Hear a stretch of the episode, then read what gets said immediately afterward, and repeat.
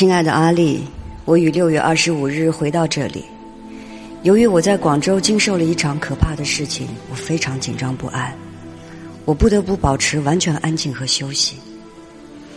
我经常想到你，不知道你是否收到了我的上一封信？那是在我的房子遭到炮击前几天写的。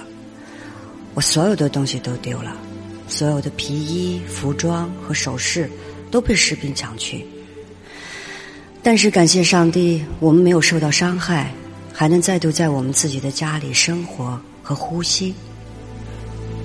虽然我们的东西都丢了，但我们取得了道义上的胜利。公众舆论从来没有像现在这样强烈的支持我们的事业。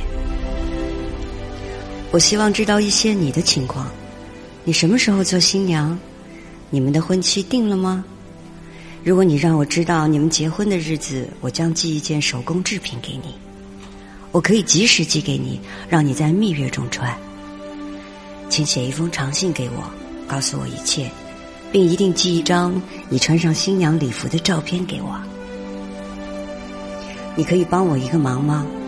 我需要一些新式的名片，你能否立即向蒂法尼的商店或其他好的雕版印刷店为我定制两百张名片？请你选择简单朴素而又美观的式样，名片上只印孙逸仙夫人。请你把发票寄给我，千百次的谢谢你。我希望你一有时间便帮我这个忙，请来信，挚爱于你，罗莎蒙代，一九二二年九月十五日。